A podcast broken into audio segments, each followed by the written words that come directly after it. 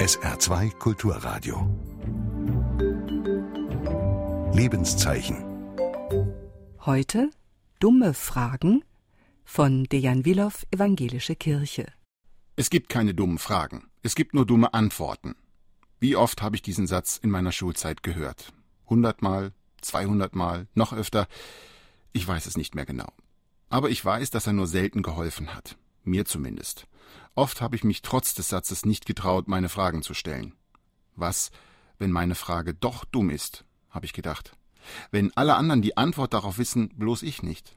Und wenn keiner auch nur annähernd versteht, wie ich überhaupt auf so eine Frage kommen kann, dann werden alle lachen und ich bin der Depp. Nein, danke. Da stelle ich meine Frage lieber nicht. Denn nur weil die Lehrer sagen, dass es keine dummen Fragen gibt, muss das ja noch lange nicht stimmen. Und ganz ehrlich, es gibt schon Fragen, bei denen ich denke, hä, was soll das denn? Ist das wirklich ernst gemeint oder will mich da jemand auf den Arm nehmen? Jesus zum Beispiel hat mal so eine Frage gestellt. Der Evangelist Johannes berichtet davon. Da ist ein kranker Mann. Er kann nicht laufen. Seine Beine wollen nicht so, wie er will. 38 Jahre lang schon. Wenn man bedenkt, dass die Menschen zur Zeit Jesu im Schnitt nicht viel älter als 40 geworden sind, ist der Mann also schon ein ganzes Leben lang krank. Eines Tages trifft Jesus diesen kranken Mann und fragt ihn allen Ernstes, Willst du gesund werden? Entschuldigung, was ist denn das für eine Frage? Willst du gesund werden? Natürlich will der Mann gesund werden, schließlich ist er schon seit 38 Jahren krank. In Gedanken antworte ich für den Kranken.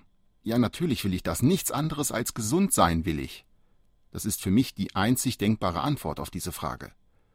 Deshalb bin ich umso überraschter über die Antwort, die der Kranke gibt. Er sagt, Herr, ich habe keinen Menschen. Der Mann ist offenbar nicht nur krank, sondern auch einsam. Und darunter leidet er mehr als unter der Krankheit. Jesus erkennt das. Er sieht den Mann so, wie er ist.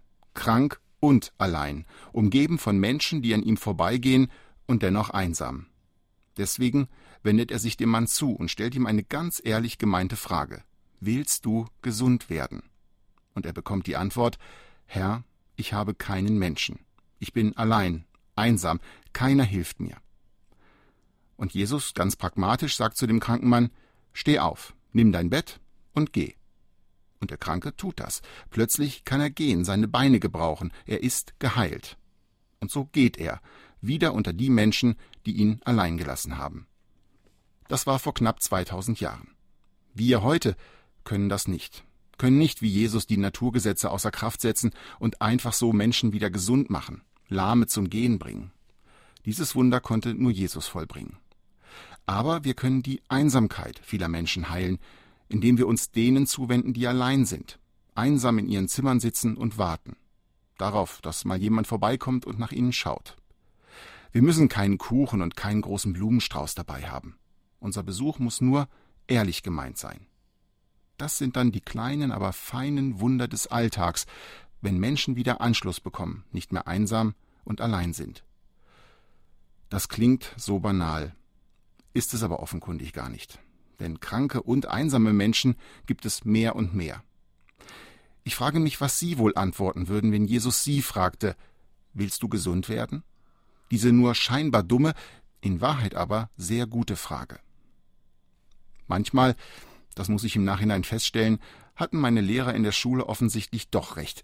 Es gibt keine dummen Fragen.